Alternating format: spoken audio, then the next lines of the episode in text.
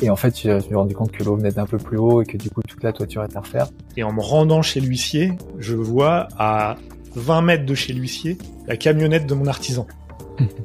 donc là, je me dis, waouh, le hasard, c'est quand même dingue. Et donc, c'est pour ça que je dis, c'est pas, c'est pas terminé, c'est les joies de l'immobilier, mais c'est, euh, un truc qui va, je pense, m'occuper toute l'année 2024. Qui Et là, on nous dit ah bah non, mais il nous faut euh, donc euh, l'attestation d'un bureau d'études qui atteste que vous êtes, euh, vous respectez les conditions d'accessibilité.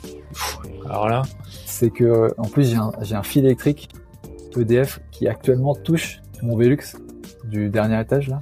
Et puis là, trois semaines avant la signature définitive de la vente, là, je reçois un appel en fait qui m'informe que la vendeuse, parce que c'était une vendeuse à qui j'achetais, a été décédée il y a quelques jours avant. Des fois où vraiment tu perds dans l'immobilier en investissant, ou même avec ta résidence principale, ça existe, mais c'est quand même très rare, tu vois, les gens qui se font plumer. Euh,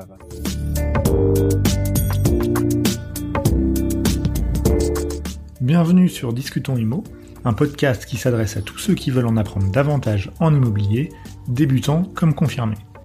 Je suis Alex, passionné par le sujet de l'immobilier et investisseur.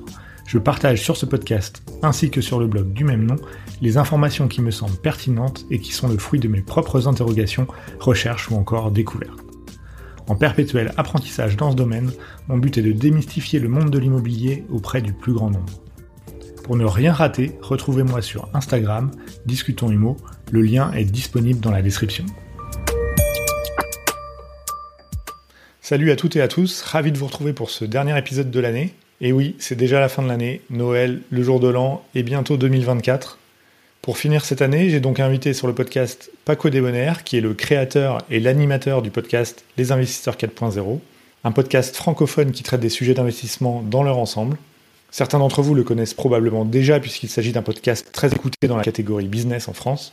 Aujourd'hui, dans cet épisode, Paco et moi avons décidé de vous partager des histoires et des anecdotes relatives à nos hommes l'expérience immobilière que ce soit en tant que particulier, pour de l'investissement locatif, ou bien encore comme Paco en tant que marchand de biens. Alors je vous invite à vous installer confortablement afin d'écouter cet épisode et découvrir nos péripéties immobilières. Avant de vous laisser à ces révélations, je tenais à vous remercier tout particulièrement parce qu'au cours de cette année 2023, le podcast et le blog ont continué à se développer grâce à vous.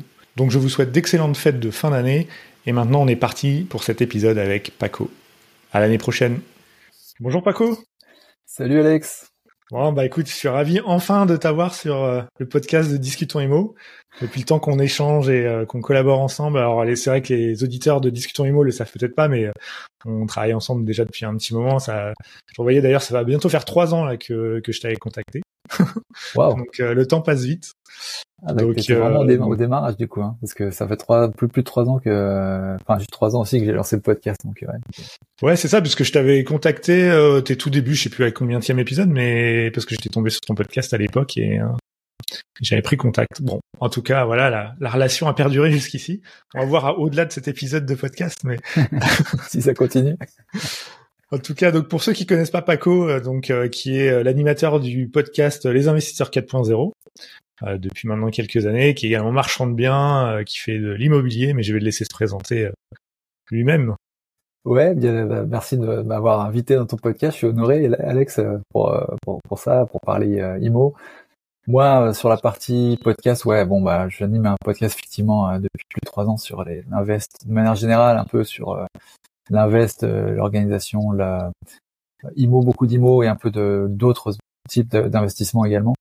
Euh, et en parallèle, ben je, j'ai effectivement j'ai fait du locatif pendant euh, ouais depuis 2017, donc ça fait six ans maintenant depuis mon premier invest. D'abord en tant que salarié, j'étais analyste dans une agence de notation, et puis après depuis un an, j'ai quitté mon job pour me consacrer du coup à des activités marchand de biens.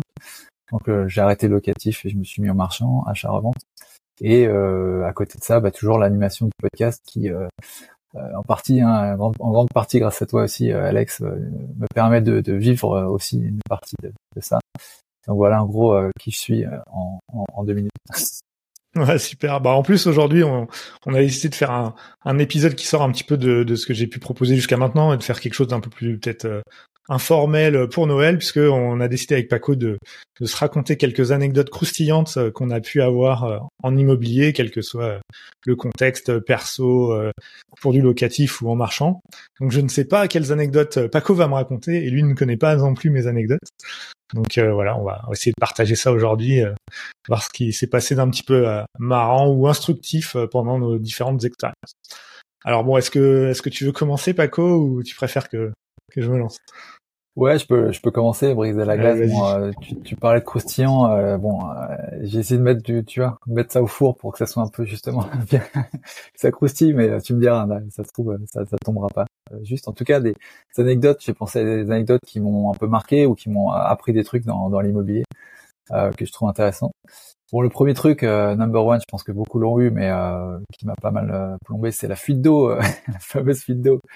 Euh, dans mon appart à Saint-Denis. Donc c'est le premier invest que j'ai fait en 2017 en locatif, un T3 à Saint-Denis Playel exactement, euh, que j'ai exploité en coloc mais de deux, euh, qui marchait bien et sur lequel bah, en fait j'étais prêt à arbitrer, j'allais vendre le bien.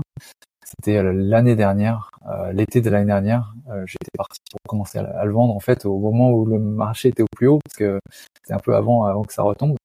Et, euh, et en fait, bah, les, mes locataires ont, sont partis et on fait, euh, on laissait, tu sais, là, dans les toilettes, des fois, dans les WC, t'as la, la petite tigette à côté, euh, en fait, euh, qui était, qui existait depuis là où moi j'ai acheté, quand j'ai, moi j'ai acheté l'appartement, et qui sert absolument à rien, sauf à faire un dégât des eaux dans ton appart.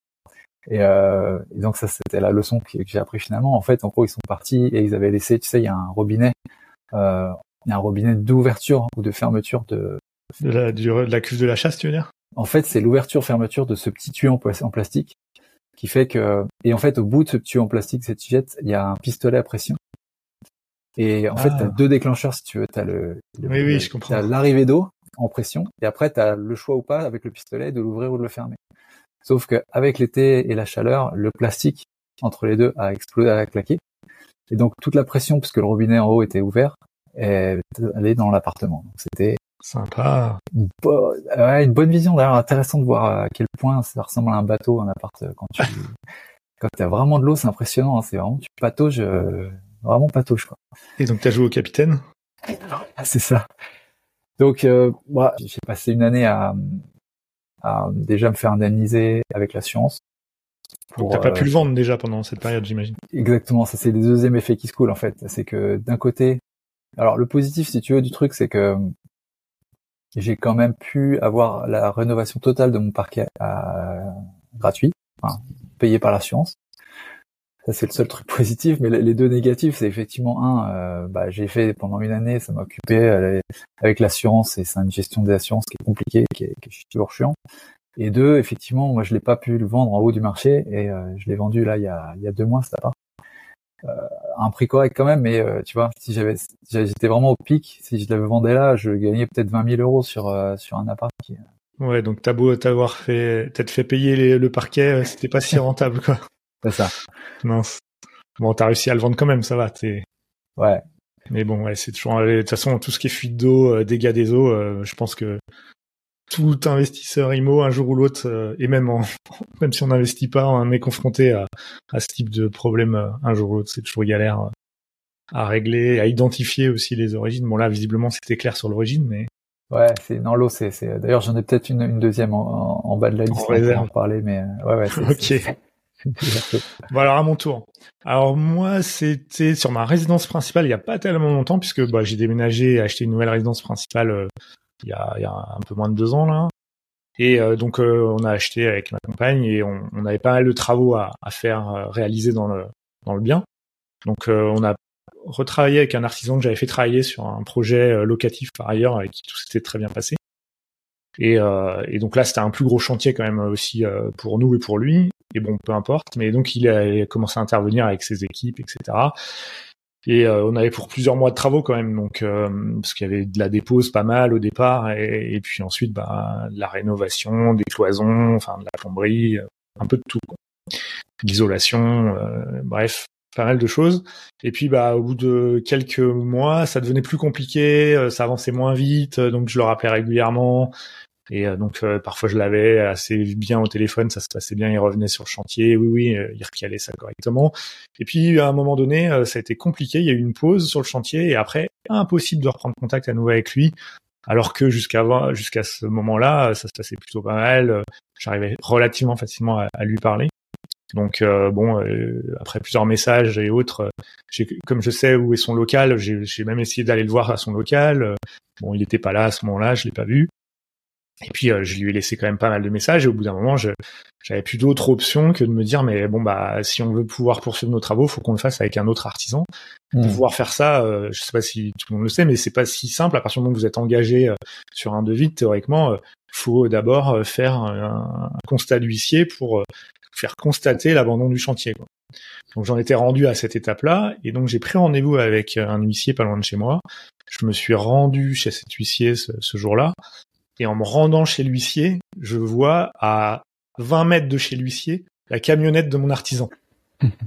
Donc là, je me dis, waouh, le hasard, c'est quand même dingue. Je, je vais chez l'huissier pour faire un pour prendre rendez-vous pour un constat d'abandon de chantier, et la camionnette de mon artisan est garée à 20 mètres, quoi. Et donc là, je regarde. pour les bonnes raisons, j'imagine. Pardon? Pas pour des bonnes raisons, j'imagine. Bah, j'en sais rien, mais à ce moment-là, je, je sais pas trop, et je me dis, ah, ce serait dingue que j'aille chez l'huissier et que lui aussi il soit quoi. J'en sais rien parce que je me disais euh, peut-être qu'il a déposé le bilan. Enfin, j'en sais rien. Il y avait plein de hmm, choses qui me passaient par la tête. Quoi. Je me suis dit je vais le croiser chez l'huissier quoi. Et euh, donc je vais là-bas, j'attends dans la salle d'attente et tout. Je me dis à tout moment la porte va s'ouvrir et je vais le voir. Mais bon, finalement non. C'est l'huissier me reçoit, je lui explique la situation, tout ça.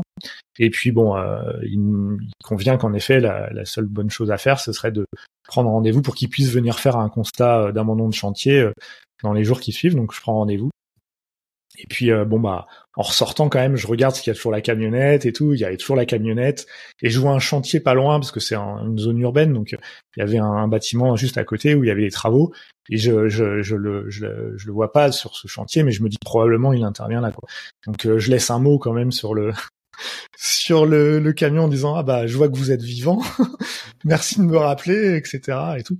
Et puis vu que j'habite pas loin, bon je sais pas, je suis quand même rentré chez moi et puis je suis revenu quand même à plusieurs reprises dans la matinée euh, pour voir si je le captais, quoi, parce que vraiment, j'en avais trop marre. Je voulais essayer de résoudre ça rapidement et jusqu'à ce moment-là, tout s'était toujours bien passé, donc je comprenais même pas vraiment pourquoi euh, ça se passait pas bien. Et à un moment donné, je passe pas loin et je vois le camion qui commence à partir parce que j'étais un petit peu plus loin. Et là, je cours jusqu'au camion et je l'arrête et donc là, enfin, on a pu se parler.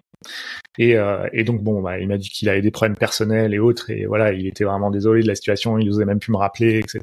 Bon, grâce à ça, finalement, euh, on a pu relancer le chantier, on a pu discuter, il a repris les travaux, etc. Mais euh, j'ai pas eu besoin de faire de constat dans mon chantier. Mais euh, le truc de fou, quoi, j'arrivais pas à le joindre, je le voyais nulle part. Et là, le jour où j'ai rendez-vous pour aller chez l'huissier, en bas de l'immeuble, qu'est-ce que je vois? Sa camionnette. Je me suis dit, mais c'est quand même dingue le hasard. Euh. C'était un vrai hasard ou il était ah là-bas pour euh, tu t'as retrouvé pourquoi il était là-bas?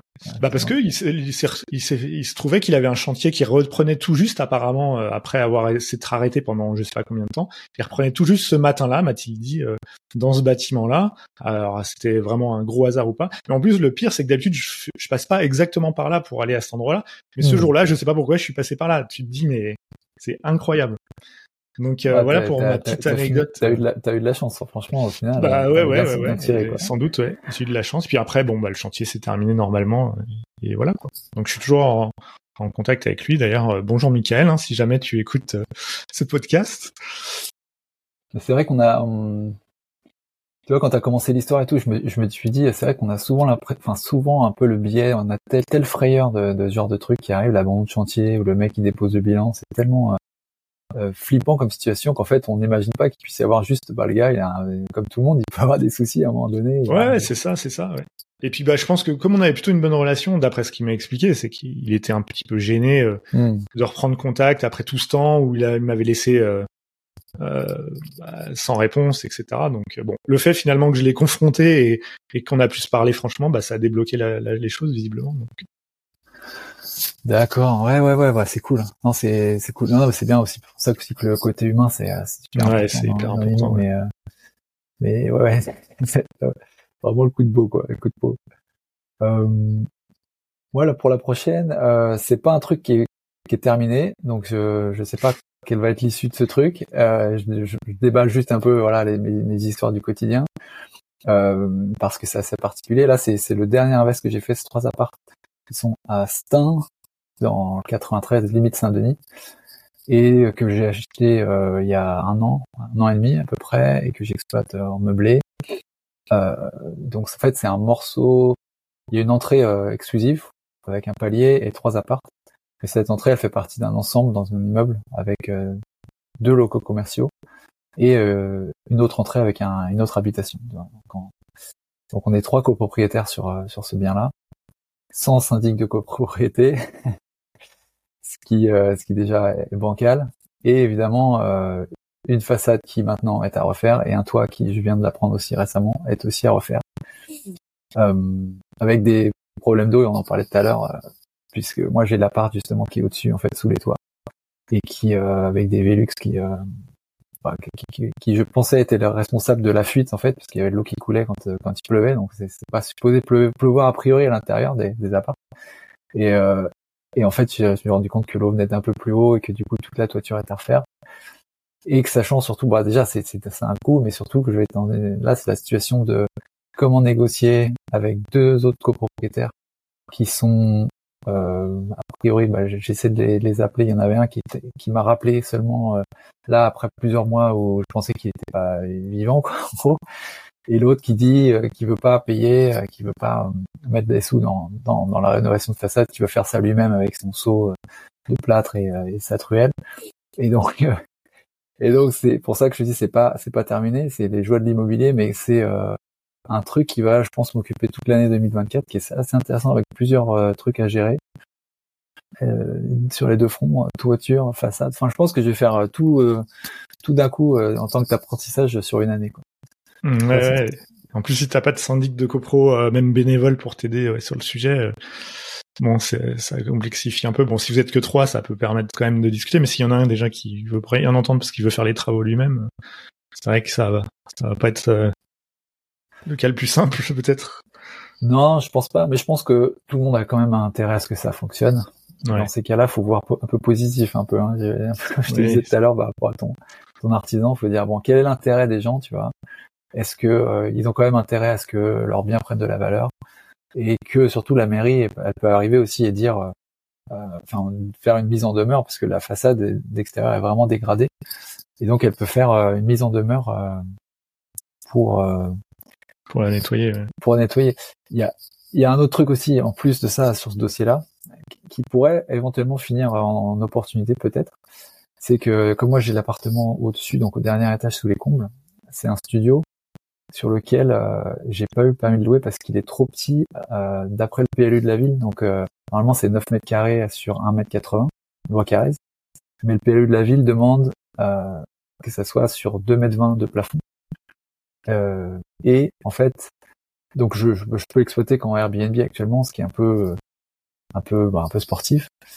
La possibilité que je pourrais avoir, c'est euh, de surélever un tout petit peu au moment où je remplace mon, mon ma toiture de 40 cm, tu vois. Ça, c'est faisable. Ce qui pourrait me donner finalement la, le permis de louer en longue durée sur cet appart-là. Mais le dernier truc qu'il va, qui va être aussi falloir faire, en plus de toutes les, t'imagines toutes les euh, les obstacles pour y arriver parce que euh, faut que ça soit voté tout ça aussi. Hein, ouais, faut que tu aies convaincu les deux autres. C'est que en plus j'ai un, un fil électrique EDF qui actuellement touche mon Velux du dernier étage là, euh, bah, là où je veux rehausser le toit. Et donc il va falloir le faire virer en fait, pas rehausser mais carrément virer parce que si moi je veux surélever, il faut pas qu'il soit là. Donc je vais devoir aussi ouvrir un, un, un dossier avec Enedis ah pour qu'il fasse un, euh, voilà. Donc ça va être aussi un autre partenaire avec qui euh, je vais bosser pas mal sur 2024. Ouais, ouais, c'est pas évident. parce que là, il touche déjà ton Velux le câble, tu dis? Il, il touche quasiment, ouais. Déjà, ah j'aurais déjà dû les appeler avant et leur dire. Oui, peut-être que même en, même si tu sur, tu surélèves, tu surélèves pas, euh, peut-être même que c'est déjà limite en termes de sécurité. Ça, je sais pas.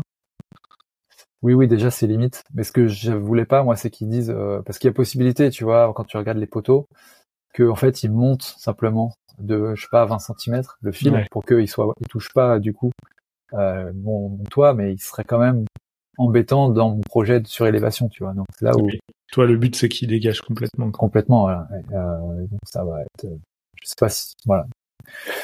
J'ai jamais fait, donc on verra, mais. Ouais, ouais. Mais je sais que des fois, des gens qui ont ces problématiques parce qu'il y a un poteau même sur leur terrain et que bah, pour reconstruire, ils ont besoin de déplacer ou des choses comme ça. Ouais, c'est. Enfin, je connais pas de cas bien précis, mais j'ai l'impression que c'est pas toujours très très simple, c'est sûr. Enfin, faut faut lancer le la discussion avec avec Enelise, quoi. Ok. Alors à mon tour, bah écoute, moi j'ai une autre anecdote euh, qui m'est arrivée sur un projet locatif euh, que j'ai avec un, un ami, avec Stéphane, euh, où on a on a en fait racheté un, un, bâtiment dans le centre de la France, dans une ville assez grande pour le centre de la France, et dans laquelle on a en fait transformé ça en habitation pour faire une colocation. Et donc c'est pareil, c'était c'était quand même un gros gros chantier parce qu'à la base c'était pas du tout une habitation, donc euh, c'était du parpaing brut, 200 euh, mètres carrés euh, à transformer en colocation. Donc beaucoup de travaux et donc aussi bah, des autorisations d'urbanisme à obtenir puisque on a fait mettre des, des Velux, t'en parlais tout à l'heure. On a on a refait la façade. voilà, on avait et puis c'est surtout en secteur architecte des bâtiments de France. Donc bon, voilà, de toute façon dès qu'on touche un peu à la façade, encore plus dans ce cadre-là, il fallait euh, faire des demandes. Donc on a fait toutes nos demandes qui ont été acceptées, c'était pas un souci. Puis on avait six mois de travaux à peu près euh, par la suite. Et donc à l'issue de ces travaux, bah, tout confiant, on recontacte l'urbanisme pour demander euh, l'achèvement des travaux et, et avoir l'attestation d'achèvement des travaux. Et, et, là, ils nous répondent que, bah, en fait, très bien, ils ont bien reçu, mais qu'elle est incomplète notre demande puisqu'il faut qu'on joigne l'attestation d'accessibilité euh, du bâtiment. Alors là, je commence à me dire quoi C'est quoi ce truc? Je regarde. En fait, c'est les aspects de PMR, donc d'accès pour pour les handicapés.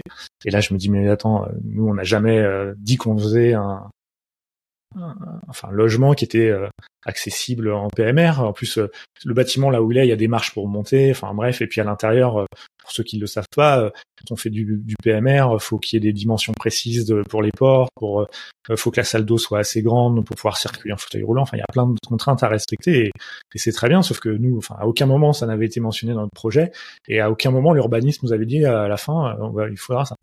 Et nous, on était, les travaux étaient finis, on se dit bon bah super, on va mettre en location, il n'y a plus qu'à avoir cette attestation d'achèvement des travaux. Et là, on nous dit ah bah non, mais il nous faut euh, donc euh, l'attestation d'un bureau d'études qui atteste que vous êtes, euh, vous respectez les conditions d'accessibilité.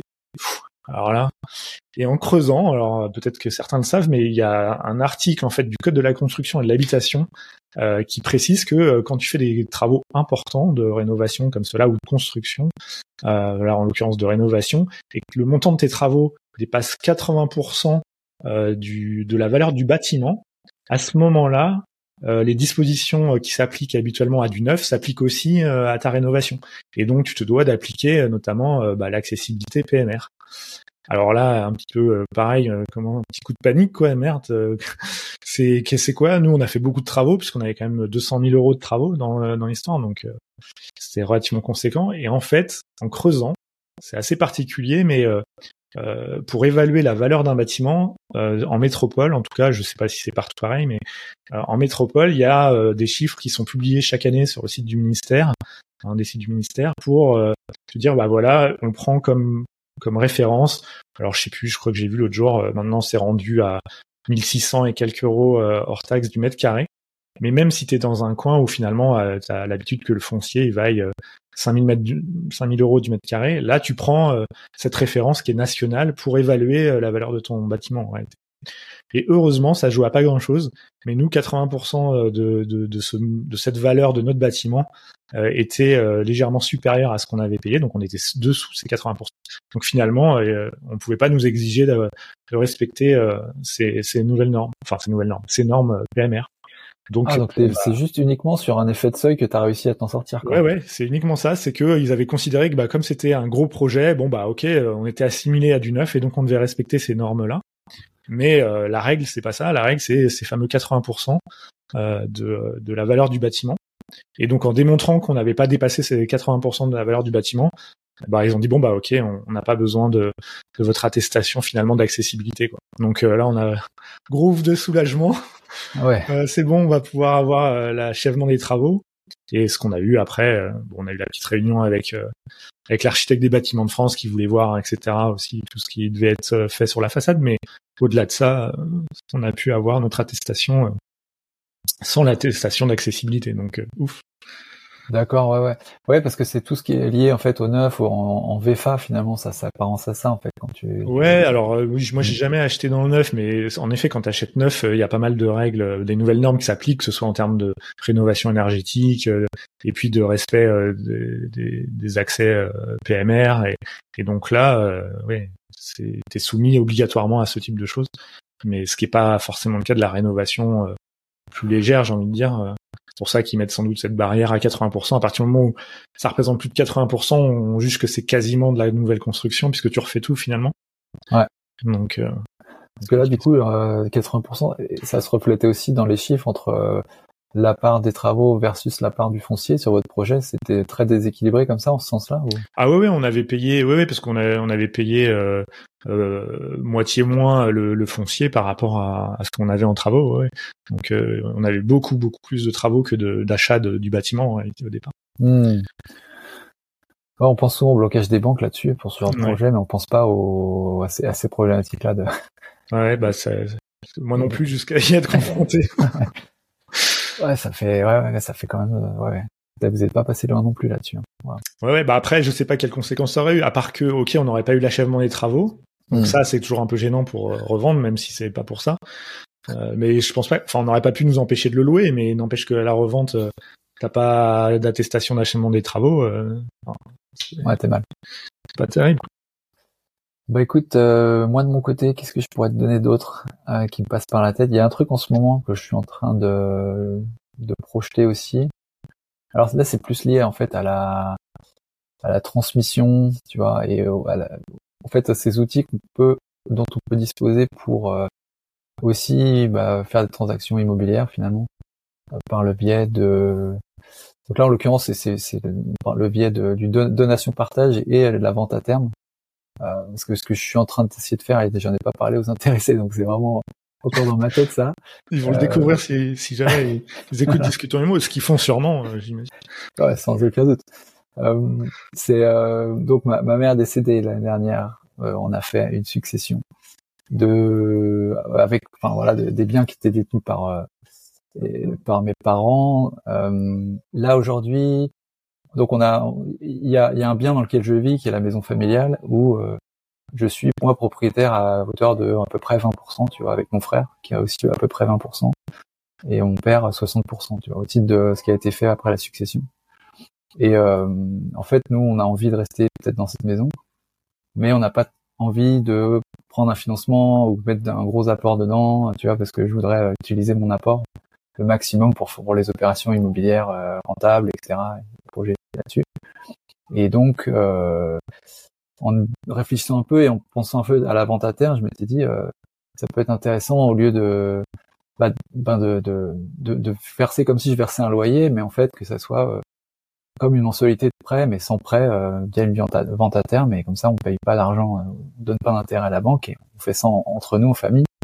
Mais je m'étais juste arrêté à ça dans la dans la réflexion et en parlant avec mon notaire, il me disait qu'il y a un outil qui est très flexible, c'est euh, la donation partage euh, cumulative qui permet en fait à, mon père de nous léguer à mon frère et moi en fait ce bien immobilier là, la résidence, euh, ma résidence principale aujourd'hui.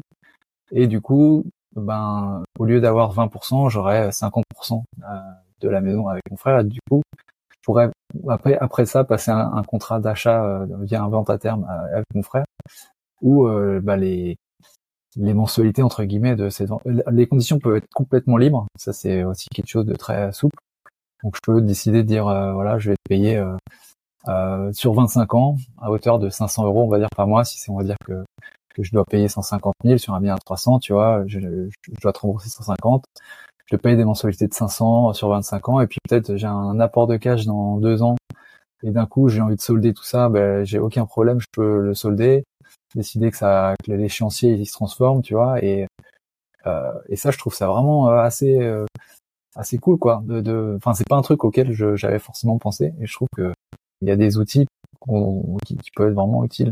Pour, ouais, qu'on soupçonne pas toujours si on parle pas aux bonnes personnes, euh, notaires ou autres. Euh, ouais. C'est vrai que j'avais entendu parler de cette vente à terme. Euh, je crois que c'est Joël Benamou notamment qui l'a utilisé aussi sur Mastermind, où en effet il expliquait que bah, le principe c'est finalement que le vendeur joue le rôle de la banque. quoi. C'est c'est à lui que finalement tu vas payer entre guillemets bah, les mensualités que tu aurais payées habituellement à la banque. Bon là, l'avantage que tu as, c'est qu'en plus si c'est ton père, bon c'est plus facile de de le convaincre et de se mettre d'accord, notamment sur la durée, parce que comme tu dis, si tu dois faire sur 25 ans un vendeur classique, lui, il aurait peut-être pas forcément envie de, le faire sur une aussi longue période.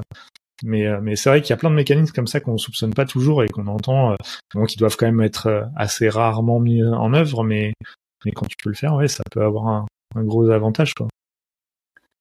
Ouais, genre, bah, de ce que j'entends, j'entends des gens qui, le pratiquent, les freins, la vente à terme, c'est alors le notaire, il aime pas ça a priori, pas trop, parce que c'est un pro, procédé assez compliqué, pas dans le cadre euh, familial hein, comme il est là on ferait, mais avec euh, une partie externe, c'est assez compliqué. Et puis de deux, euh, euh, je sais plus c'est quoi l'autre obstacle. Ouais, en fait, c'est surtout de le faire passer auprès du vendeur parce que c'est très peu connu.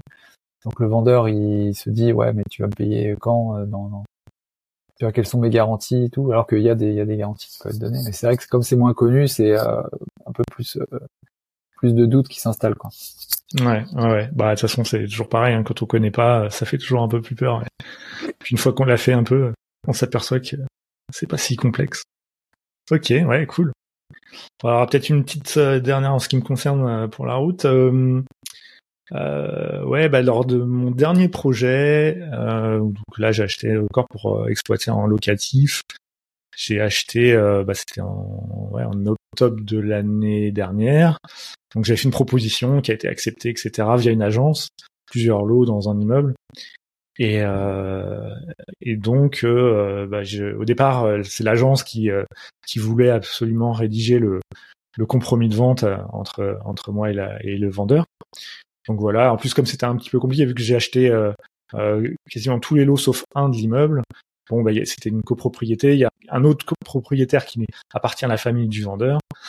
Et euh, toujours est-il que de cette là, euh, ça compliquait légèrement la rédaction et surtout, bah, les agences souvent, ils ont des, compromis euh, qui sont assez assez contraints, on va dire, par la trame dont ils disposent pour la rédaction. Et dès que ça sort un petit peu des cases standards, comme là c'était un peu le cas, c'est moins facile. Donc on avait commencé à revoir quand même le compromis, etc.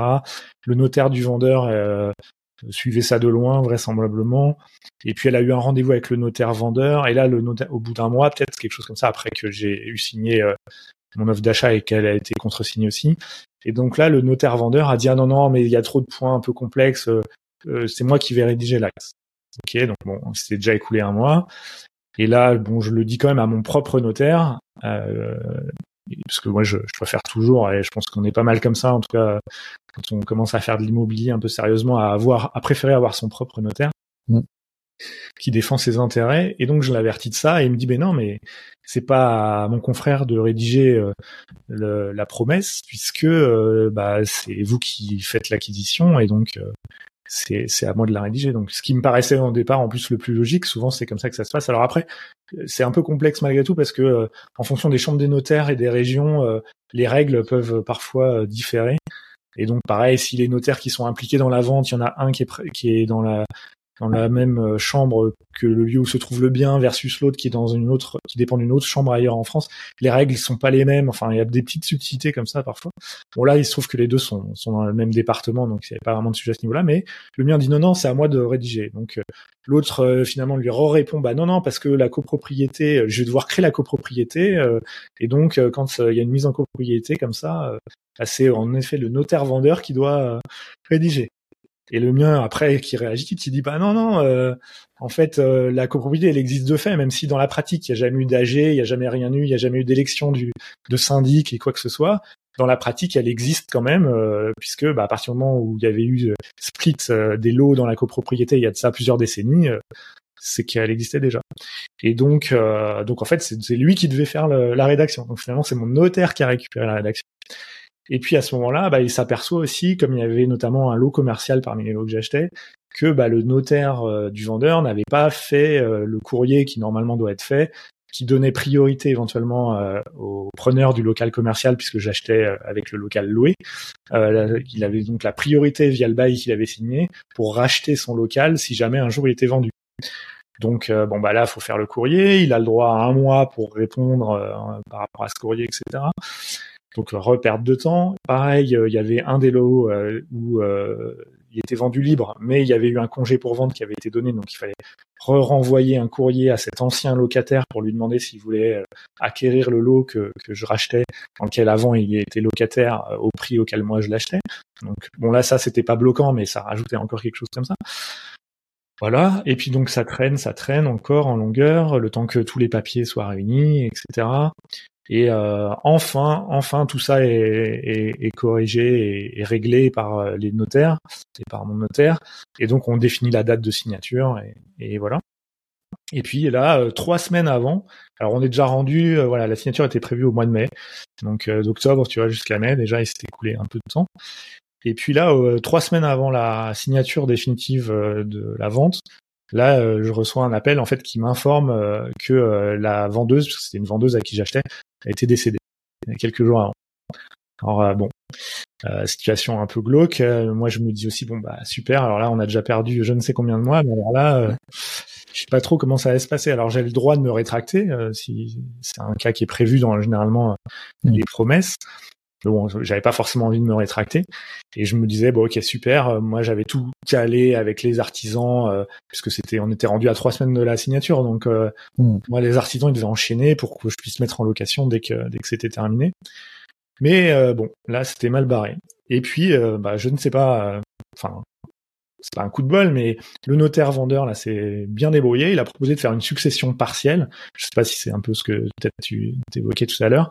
Et en fait, ils ont pu sortir le bien qui était vendu et donc dont les héritiers euh, avaient hérité là euh, quelques jours avant, euh, pour que finalement la vente puisse se faire rapidement et, et, et, tout en ensuite traitant le reste de la succession par la suite. Donc finalement ils ont fait ça. Et, euh, la date alors au lieu que ce soit trois semaines après ça a été peut-être quatre semaines. Voilà il y a une semaine qui s'est rajoutée mais c'était inespéré au vu de la situation euh, que ça prenne euh, aussi peu de temps finalement. Et donc voilà finalement ça s'est ça s'est bien terminé. Mais comme quoi il y a aussi des solutions parfois quand on croit que là vraiment c'est tout compliqué. Moi j'avais j'avais découvert j'ai découvert la succession partielle à ce moment-là. Je je savais pas non plus franchement que, que c'était possible de faire ce genre de choses. Donc c'est bon à savoir aussi quoi Ouais, parce que j'imagine le travail du notaire là, c'est de d'exclure de la, bah, de la succession en fait euh, ce bien-là qui était déjà euh, entre guillemets, enfin vendu. Je pense que c'est ce qui t'a sauvé, enfin ce qui a fait qu'ils ont pu le faire, c'est que la vendeur, enfin le vendeur avait accepté l'offre, signé le compromis, contre-signé le compromis, tu vois. Oui, de toute façon, il pouvait pas se dédouaner de. À partir du moment où où t'as as vendu quelque chose, tes héritiers sont obligés d'aller au bout aussi. Donc ils mmh. pouvaient pas euh, arrêter, stopper la vente, mais on aurait pu se dire bon bah là, le temps que la succession soit faite, euh, que donc moi j'achète plus à la vendeuse mais à ses héritiers, ça aurait pu prendre beaucoup plus de temps que, que ça, puisque tu as six mois normalement pour faire une succession. Et euh... Oui, oui, c'est clair. S'il avait, ouais, ouais, mais ouais, non, non, c'est clair. Je vois ce que tu veux dire. Ouais, dès que un, dès que ça rentre dans le cadre d'une d'une démarche de succession où tu vois où ça tire des plombs parce qu'ils vont reprendre tous les biens immobiliers, tous les patrimoines et tout. Ouais, ouais. Mais bon, finalement, euh, ce coup-là de la succession partielle, euh, c'était plutôt une bonne idée, sans doute. Donc en fait, si on, fait un peu la, la, la, fil rouge et la conclusion de tes témoignages, c'est que tu as, toujours des coups de peau toi, de folie, toi, Alex. Ouais, je, pense que c'est pas des coups de peau. Je pense que c'est comme toi. En fait, euh, dans l'immobilier, on est, faut pas dire que ce soit un long fleuve tranquille. À chaque fois, il y a des choses qui surviennent euh, auxquelles on n'a pas pensé, euh, un dégât ou un problème administratif. Et puis bah, c'est à ce moment-là que tu fais bah ok, comment on le résout et euh, quels sont les bons interlocuteurs. finalement, c'est un peu ça, et c'est ce qui fait que c'est pas non plus euh, donné à tout le monde de finalement peut-être avoir un parcours euh, hmm. si important en IMO que tu peux l'avoir aussi ou d'autres. Tu vois. Ouais, c'est complètement. Non, c'est, je, m'étais, j'avais pensé à ça aussi récemment. j'ai fait la réflexion que c'est pas pour c'est pas pour les cœurs tendres, mais mais qu'en fait... Je sais même pas si c'est c'est pas une question de sensibilité, mais c'est vrai que ouais, si si tu veux pas affronter euh, les problèmes, euh, ouais, vaut peut-être mieux éviter l'IMO. Il y a peut-être des choses plus passives euh, que l'IMO, quoi.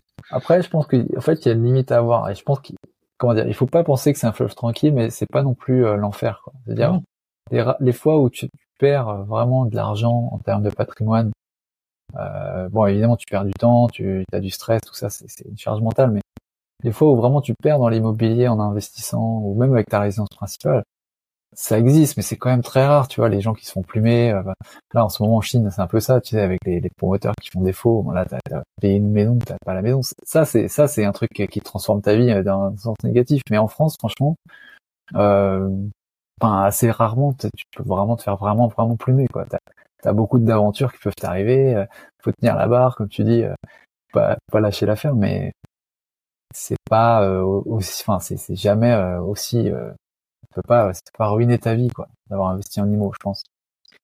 Ouais, bah, je pense qu'il y aurait des contre-témoignages à ça probablement, mais c'est vrai que, en tout cas, je touche du bois. Euh, c'est pas ce que j'entends et ce que j'ai pu vivre moi, et tant mieux. Euh, il doit y avoir des cas un peu plus tordus, mais c'est vrai que bah, c'est comme toujours. Je pense qu'avec le temps, euh, tu prends en, expertise, en confiance, tu sais ce qu'il faut regarder, ce à quoi il faut faire attention, ce dont il faut se méfier. Tu crées une équipe avec des gens aussi de confiance avec qui tu sais que ça, ça se passe bien et, sur lesquels tu peux t'appuyer euh, pour des aspects euh, d'expertise euh, autant techniques que juridiques qu'administratives. Donc bon, j'ai l'impression que plus t'avances, plus mmh. t'as as moyen de pas faire d'erreur. C'est sûr que le, le départ est, sans doute le plus difficile parce que là, il faut tout découvrir, tout apprendre, savoir à qui parler. Euh, t'es jamais trop sûr de toi.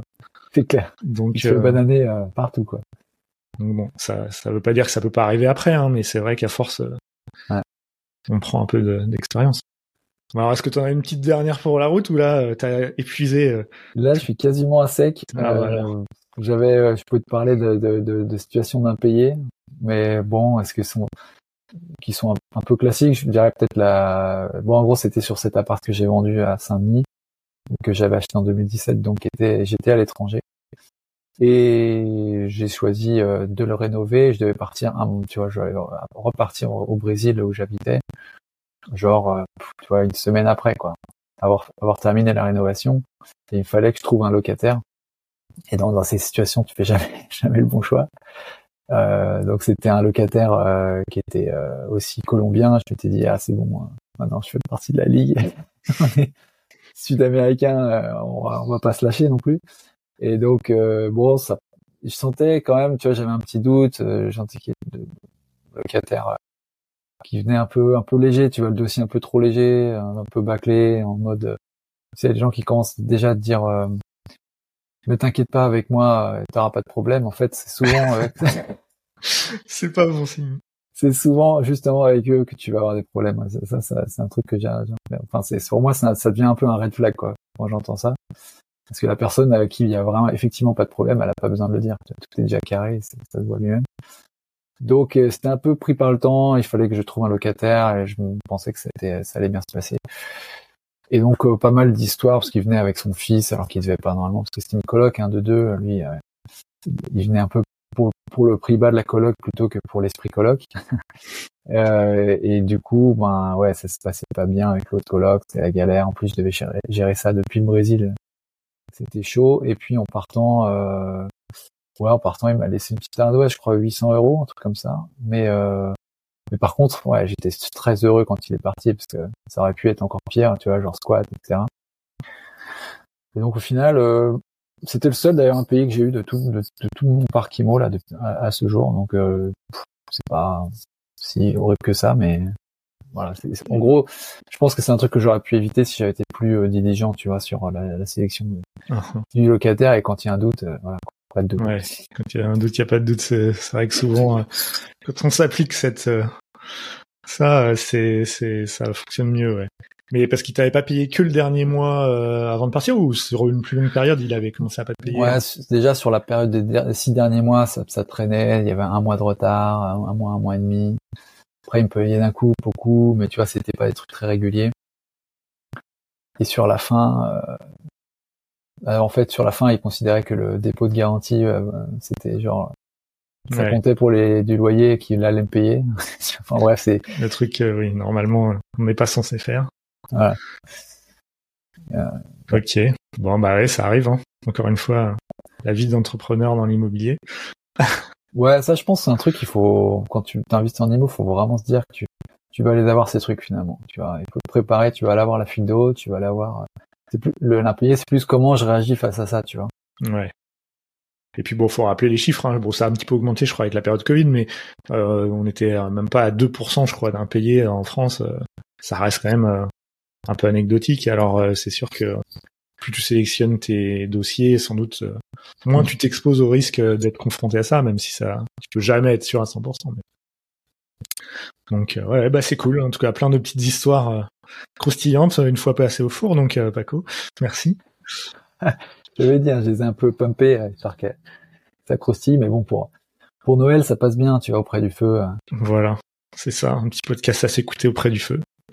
Bon, en tout cas, c'était bien cool de te recevoir, Paco, sur le podcast Discutons Emo. Et puis, bah, surtout, j'invite tous ceux qui connaissent pas déjà les investisseurs 4.0. Donc, il y a un podcast qui parle d'IMO, mais pas que, hein, des investissements de manière générale, à aller euh, faire un tour euh, sur les investisseurs 4.0. Je pense que vous le regretterez pas. Il y a plein de bonnes choses euh, à écouter sur des sujets très divers. et donc voilà. Est-ce que tu veux dire quelque chose pour Non, bah, merci, merci pour ce petit mot. Et ouais, ouais bien sûr, on, on fait pas, enfin, c'est la même, la même communauté. On est là pour apprendre sur sur l'IMO, l'investissement, etc. Donc c'est c'est top. Bah, merci beaucoup de, de ton invitation sur ton podcast. Je t'en prie, tu étais le bienvenu euh, sur Discutons Imo. Eh ben écoute, bonne euh, fête de fin d'année à toi, Paco. À toi aussi. à bientôt. Bonne fête Et bonne fête à tous d'ailleurs aussi. Ouais. merci Alex, à plus. À plus. Et voilà, cet épisode s'achève. N'hésite pas à laisser un commentaire ou me faire part de tes questions sur ce qui s'est dit dans cet épisode.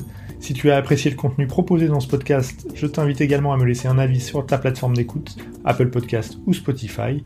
Non seulement cela me motivera à poursuivre la production de nouveaux contenus, mais cela aide également énormément à faire connaître ce podcast. Alors si tu penses que ce podcast le mérite, à ton clavier, et je te dis à très bientôt pour le prochain épisode de Discutons Imo.